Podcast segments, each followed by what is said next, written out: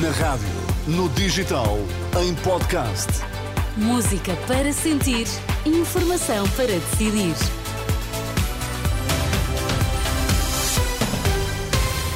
Tempo de notícias na Renascença. Começamos pelos destaques. Boa tarde, Miguel. Olá, boa tarde. PS juntou-se à direita para chumbar projetos que previam o reconhecimento do Estado da Palestina. A OMS avisa que a nova variante da Covid está a propagar-se rapidamente. Vamos às notícias das sete. Com a edição de Miguel Coelho. O Parlamento debateu esta tarde o possível reconhecimento do Estado da Palestina. Apenas o projeto de resolução do LIVRE a recomendar ao governo que avance para o reconhecimento da independência da Palestina foi aprovado. Os do PCP e do Bloco de Esquerda, que mais do que recomendar impunham esse reconhecimento, foram chumbados, embora vários deputados socialistas tenham votado ao contrário da bancada, casos de Alexandre Leitão ou Tiago Brandão Rodrigues. A proposta do LIVRE, que acabou por ser viabilizada, foi defendida assim por Rui Tavares. Um país como Portugal, que lutou pela autodeterminação de Timor-Leste, que defende a autodeterminação do Saara Ocidental, que defende a autodeterminação e a integridade territorial e a soberania da Ucrânia, não pode deixar de defender a autodeterminação da Palestina e reconhecer o Estado da Palestina enquanto Estado independente.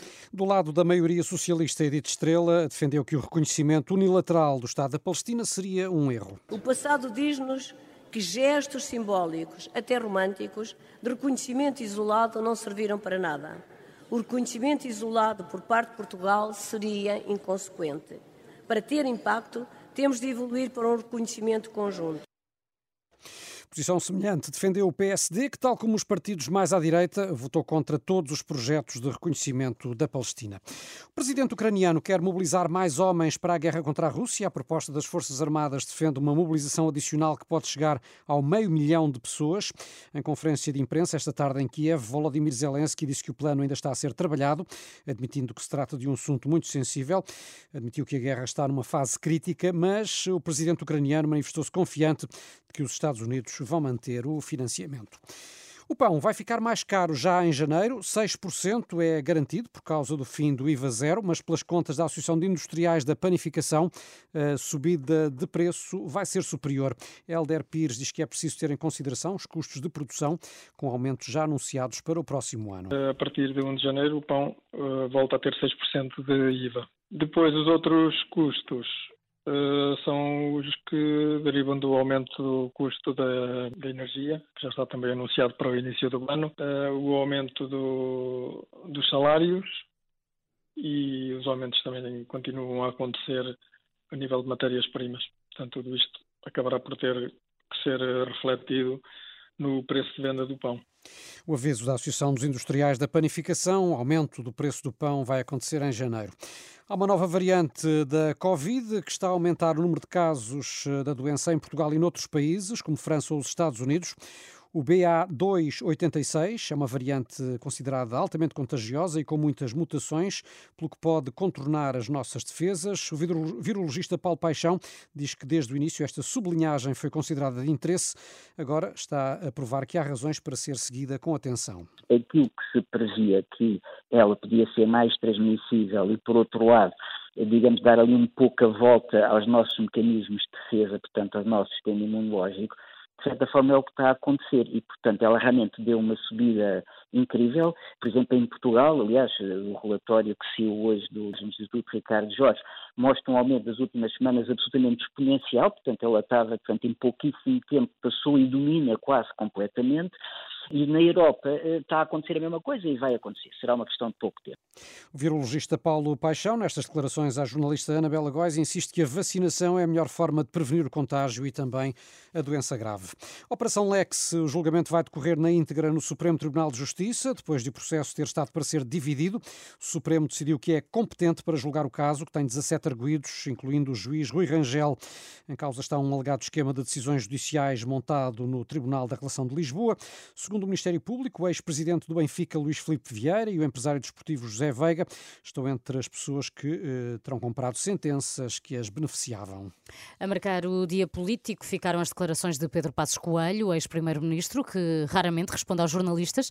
Desta vez fez questão de falar, Miguel, e para criticar António Costa. Sim, foi à chegada ao Campos de Justiça, em Lisboa, onde foi ouvido como testemunha no julgamento do caso EDP, que envolve o antigo ministro socialista da Economia, Manuel Pinho.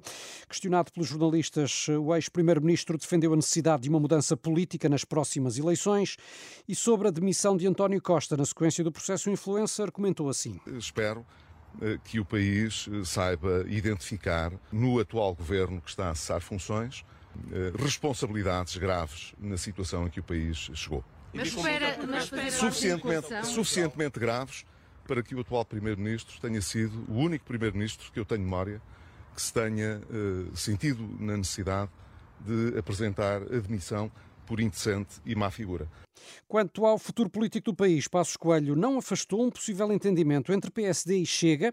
Disse que tudo vai depender do desfecho eleitoral e da estratégia dos partidos. Isso vai depender, evidentemente, daquilo que são uh, as estratégias que os partidos venham a definir uh, e das condições que os portugueses ofereçam aos partidos que terão a responsabilidade de governar. Eh, e eu espero que ambos tenham eh, uma aguda consciência da importância dos tempos que aí vêm. Eh, e que, portanto, seja possível fazer um governo, como eu disse, que tenha autoridade moral, que tenha força, e a força só pode ser dada pelas pessoas, pelos eleitores, não pode ser por, outra, por mais ninguém, para que se faça aquilo que é necessário fazer. O apelo de Passos Coelho, que não coincide com a posição da atual direção do PSD, Luís Montenegro já garantiu que não fará acordos de governo com o Chega. O comentador da Renascença, Henrique Monteiro, está connosco, como é habitual na edição das sete. Henrique, boa tarde. Henrique Monteiro, boa tarde. Boa tarde. Passos Coelho, na tua opinião, veio ajudar ou complicar a campanha do PSD? Eu acho que ele ajuda mais do que complica. Não, de certo modo, porque a frase sobre António Costa é um, é um som de baita fatal, não é? é? O indecente e má figura. É, pode, pode ser exagerado, mas quer dizer, mas tem alguma coisa de real, porque é, o próprio Primeiro-Ministro já, já, já disse que, que, se não fosse pelo parágrafo da, da Procuradoria, provavelmente ter-se-ia de demitir por causa do dinheiro encontrado no gabinete do seu chefe de gabinete, portanto aí ele ajuda. E depois na questão do Chega, eu acho que ele é honesto, porque imaginemos que o Chega tem, como algumas sondagens dizem, 16 ou 18%.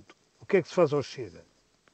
Não se pode, por e simplesmente, dizer, bem, vocês não, não entram em, em conta nenhuma. Mas é o que Montenegro pode... diz, ou não? É o que Montenegro diz, taticamente, para não, não o passarem a vida a, a acusar de estar ligado ao Chega. Mas o que é que o, do outro lado, o que é que o Partido Socialista faz se não, se não tiver eh, condições para governar eh, sozinho, que não deve ter. Ah, vai tentar aliar-se também ao, ao, Bloco de Esquerda e ao Partido Comunista e sentar a dizer que eles são todos iguais, os extremos. A, a verdade é que nós acabamos eh, a fase em que um destes partidos, ou o PSD mais o CDS, ou o PS, podiam governar confortavelmente, a menos que o PS fizesse aquilo que já Luís Carneiro disse, não, não pusesse entraves a um governo minoritário do PSD. Mas como o PS vai pôr, o que é que pode fazer o PSD se ficar em primeiro com o Chega com, sei lá, 30, 40 deputados? Não, não, não pode fazer nada se não contar com eles, ou pelo menos com a abstenção deles, para ser governo. E, portanto, o, o, o doutor Montenegro pode dizer o que quiser, mas se a realidade se impuser, ele não vai, não vai ter outra hipótese. Acho que aí Passos Coelho, como está mais afastado, é mais realista. Obrigado, Henrique Monteiro, pelo teu comentário e até amanhã. Henrique Monteiro, presença habitual nesta edição das 7 da Renascença. 7 e 9, boa tarde.